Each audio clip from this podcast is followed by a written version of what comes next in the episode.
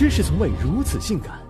十五六岁的年纪，你依偎着他，看着屏幕里的杨过小龙女，幻想两个人天长地久；二十五六岁的年纪，你依偎着他，看着屏幕里的囧恩小龙女，幻想一个人天荒地老。你还是那个你，只是以前有病追求爱情，现在病愈只喜欢钱。在二零一五年的一项调查中显示，全国三十四个省份地区初婚年龄集中在二十七岁左右，而东部较发达地区如江苏，初婚年龄更是远超平均值，达到三十二点四岁。与此同时，全国范围内单身人口已达两亿，这就很尴尬了。在党中央倡导二胎的大背景下，很多人却连恋爱都不想谈了。造了反的单身狗们大多工作生活两点一线，大隐隐于私，小隐隐于家。宅男意淫御姐萝莉，宅女歪歪鲜肉欧巴，高喊低质量恋爱不如高。高质量单身，宁愿一个人孤独，也不愿两个人将就。也许嘴上喊着想恋爱，身体却很诚实的从不勾搭。他们既没有喜欢的人，也懒得接受追求，偶尔羡慕情侣，大多庆幸单身。恋爱的目的都是相似的，不谈恋爱的理由却各有不同。社会节奏加快，大家步履匆匆，白天工作连轴转，深夜到家死人摊，周末一心求闭关。每每说起恋爱，遍地都是 When Where Who How 的三 W E H 式爱好，何况恋爱不止甜言蜜语。还要大把金钱，千言万语汇成一句 No money, no honey。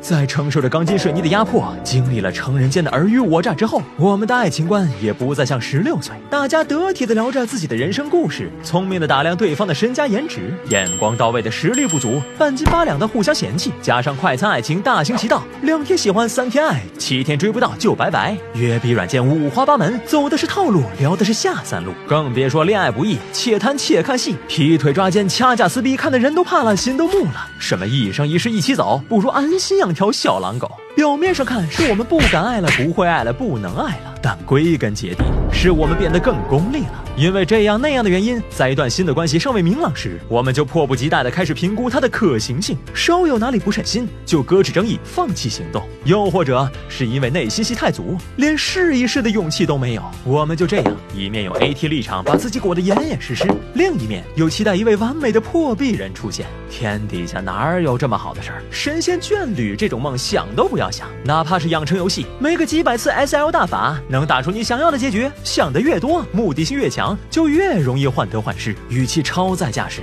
不如卸下不切实际的幻想，享受驾驶时的乐趣。成年人的世界里没有容易二字。一个人时会遇到问题，两个人时也免不了麻烦。恋爱确实不容易，但不代表它不美好。要不然，那么多人干嘛穷尽一生追寻另一个人共度一生？不知道什么时候开始，亲戚朋友单身突然成了个问题。好像昨天还在幼儿园尿裤子，转眼过了晚婚晚育的年纪。恋爱太麻烦，一个人挺好，这种话会被当作苦中作乐，锦上胜利，最后干脆一纸认筹，要不起。看大迷幻灯泡，口角鸭子打游戏，早已百炼成钢，雌雄同体。说女孩子不用太独立的人，你哭的时候，她根本不会放一个屁。期待恋爱关系带来的爱意和疼惜，不如先善待自己。靠如意郎君改变生活，不如多赚点人民币。一个人吃饭旅行，只要充满想象力，天涯何处无言语。一会儿大聊屎尿屁，一会儿孤高的像个文青。装逼的时候不会有人打断，放飞自我不会有人嫌弃。后宫里还躺着无数斗僧胡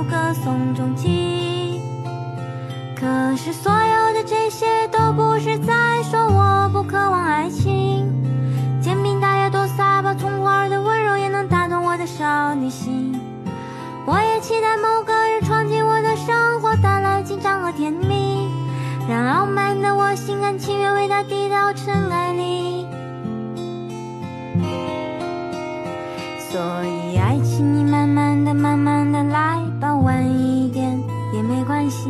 我是刻都在准备着一个更好的自己。